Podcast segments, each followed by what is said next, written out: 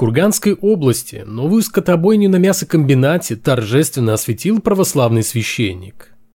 В епархии объяснили, что служитель культа на самом деле молился о благополучии людей, которые работают на предприятии, а не вот это вот все, что вы подумали. Это 317 выпуск атеистического дайджеста, подкаста о том, что вера – дело личное, а не государственное, а атеизм – норма жизни.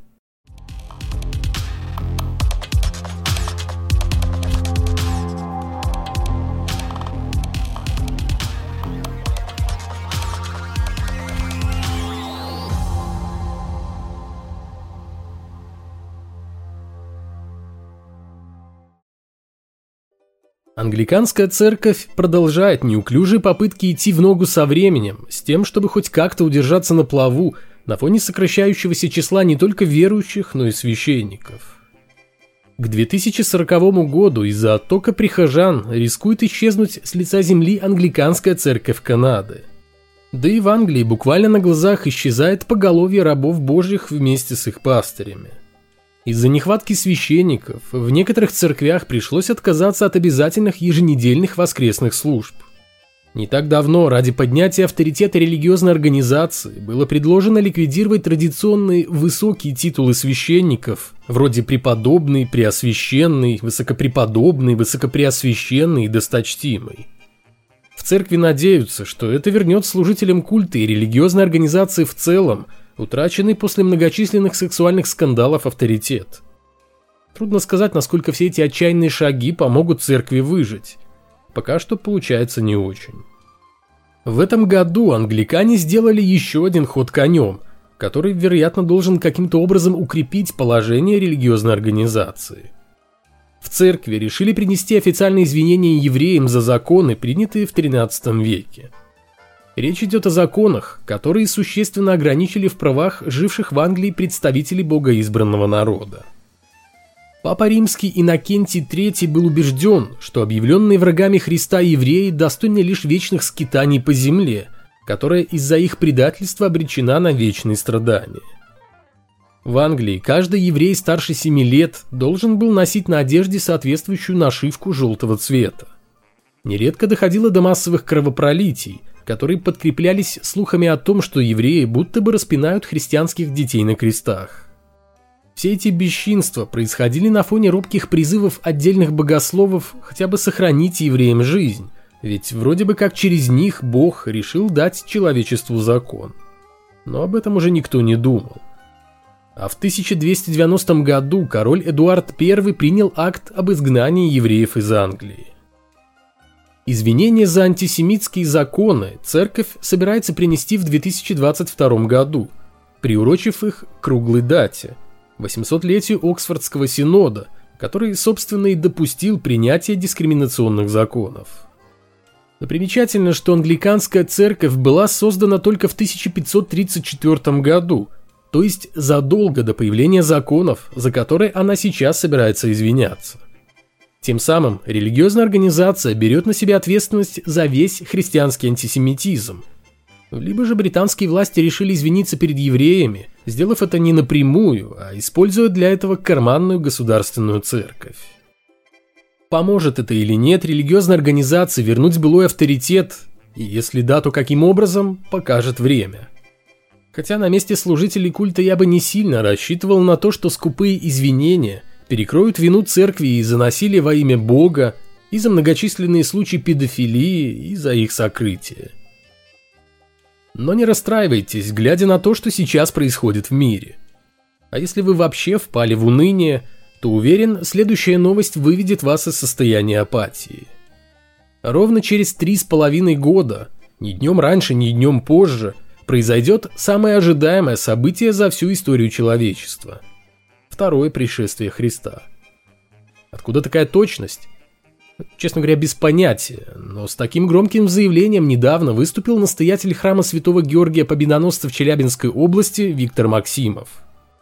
Он разродился любопытной статьей на одном из профильных православных сайтов, в которой с традиционными намеками на глобальную чипизацию посредством вакцинации от COVID-19 и протоколы сионских мудрецов попытался донести до читающей православной публики отнюдь не новую идею о том, что людей постепенно готовят к приходу к власти мирового правительства во главе с Антихристом. И пандемия коронавируса является частью этого коварного плана. Логические рассуждения священника Максимова примитивны, а оттого понятны даже самому последнему верующему, знакомому с Библией только в пересказах батюшек. Итак, спрашивает себя служитель культа, делать прививку или нет? Это печать антихриста или не печать? Аргумент первый. Пандемию коронавируса объявила Всемирная организация здравоохранения и еще раньше Всемирный банк. Это по меньшей мере подозрительно. Аргумент второй, собственно, вера самого Максимова в Иисуса. Он пишет. Да, Христос жил давно, две тысячи лет назад – но его знание более достоверно и надежно, чем человеческое знание, которое всегда стремительно устаревает. Я верю ему, потому что он воскрес. Это исторический факт, который невозможно отрицать. Конец цитаты. Данная фраза служителя культа заставляет задуматься над тем, что представитель церкви несколько искаженно понимает смысл слова «факт». Священник верит Христу больше, чем врачам – а потому с его слов не только не боится смерти, но и ждет ее с нетерпением, ибо после нее он окажется в Царстве Божьем. Правда, об этом он не написал, что это факт. Вывод челябинского служителя культа таков. Верующий не должен пугаться смерти, но лично он, священник Максимов, понимает позицию церкви, выступающей за вакцинацию, Ибо если религиозная организация объявит о том, что смерти бояться не нужно, и, соответственно, от вакцинации необходимо отказываться, ее тут же объявят врагом рода человеческого и с удовольствием устроят на нее гонение. Ну, вот сейчас как бы хотят, но повода нет. А когда Гундяев громогласно объявит о том, что все невакцинировавшиеся попадут в рай, вот тогда сразу власти как начнут запрещать богослужения – как начнут выливать святую воду в канализацию и крошить церкви, которые сами же и строят.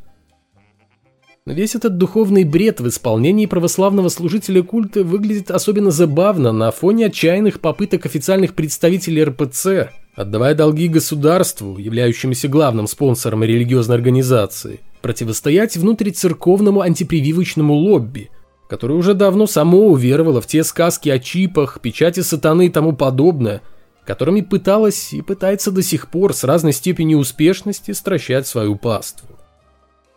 Заканчивается статья священника Максимова советом покупать землю в деревне, пока ее еще можно покупать без печати Антихриста, что бы это ни означало. Работать на ней три с половиной года, а потом придет Христос и все закончится. Я бы сказал, что фактом в данном случае является откровенно шизофреническое содержание статьи раба Божия Максимова – но я неверующий человек, и тем более не служитель культа, чтобы допускать голословные утверждения. Хотя непредвзятое и объективное мнение специалистов в области психиатрии относительно публицистического опуса челябинского пастыря можно было бы узнать чисто из спортивного интереса.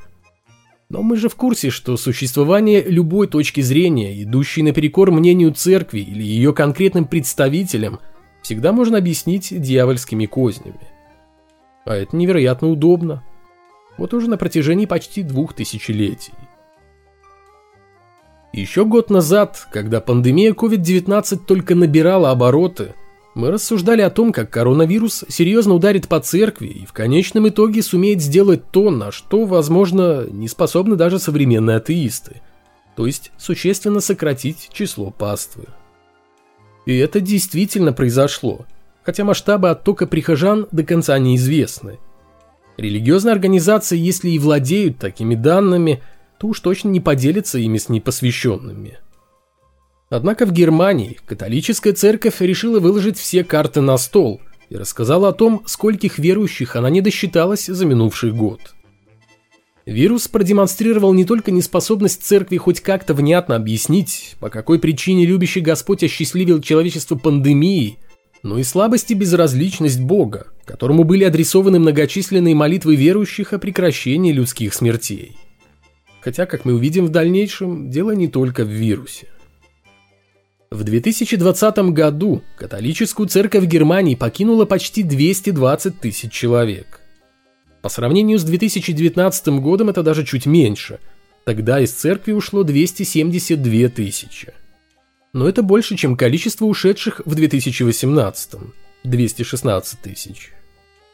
Статистика это довольно точно, благодаря существующему в Германии церковному налогу. Каждый член церкви одновременно с подоходным налогом уплачивает и так называемый налог на веру, который идет на содержание религиозной организации. Ежегодно церковь получает в виде налога от 6 до 7 миллиардов евро. Отток верующих автоматически означает для служителей культа и сокращение финансирования. Оттого цифры по покинувшим церковь так болезненны для представителей религиозной корпорации. Вместе с числом прихожан в Германии в 2020 году существенно сократилось и количество проводимых первых причастий, крещений, свадеб и конфирмаций, то есть обрядов принятия в общину молодых верующих. Но вот увеличилось число отпеваний и погребений по католическому обряду, ну что, в общем-то, и неудивительно. Неутешительными оказались и показатели по посещению церквей. В 2020 году религиозные службы посещали только 5,9% католиков, хотя годом ранее таковых было 9,1%. В общем, сократилось почти все, в том числе и общая численность католиков. 26,7% в 2020 году против 27,2% в 2019. И, пожалуй, самое печальное для немецких католиков заключается в том, что в прошлом году к церкви присоединилось только 1578 человек. Причем 1390 из них – перебежчики, которые ранее были протестантами. Примерно каждый третий католик в Германии задумывается об уходе из церкви. 33% из них называют основной причиной таких мыслей то, как церковь решает проблемы с сексуальными скандалами – в которых оказались замешаны служители культа, и, собственно, сами скандалы, ставшие возможными в стенах церкви и учреждений. Вторая по популярности причина отказа от религии – церковный налог. Очевидно, что далеко не все хотят платить за воздух. И среди таковых больше всего молодежи. В то же время Папа Римский не торопится с церковными реформами и отказываться от церковной десятины не спешит. Еще в 2015 году Франциск признал факт эрозии католической веры в Германии, но тогда призвал местных служителей культа преодолеть парализующее смирение. И судя по свежей статистике, никто из руководства церкви не понимает, что имел в виду папа и что делать, чтобы решить проблему. Если церковь постепенно становится ненужной для всех, кроме горстки верующих и тех, кто в ней работает, то, может быть, скрипя сердце, стоит подумать не о количестве, а о качестве. Хотя с учетом того, что религиозная контора, поднявшая на щит образ Христа и вооружившаяся примитивными фантазиями сочинителей библейских текстов, за последующие два тысячелетия не смогла создать ничего, кроме насилия, войн, ненависти, цензуры и сказок о чистилище. Ждать от Папы Римского и его подопечных каких-то шагов, которые оживили бы медленно гниющий труп христианской веры, было бы довольно наивно. Одна из самых горячих околорелигиозных тем последних месяцев – скандал вокруг безымянных детских захоронений, обнаруженных на территориях католических школ и интернатов в Канаде, где церковь безжалостно воплощала в жизнь правительственную программу ассимиляции коренного населения.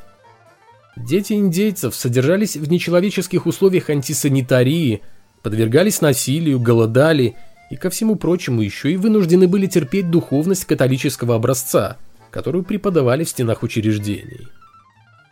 Факты гибели воспитанников католических школ и их руководством, занижавшим цифры смертности, всячески скрывались и всплыли только сейчас, когда у интернатов стали находить места массовых погребений детей.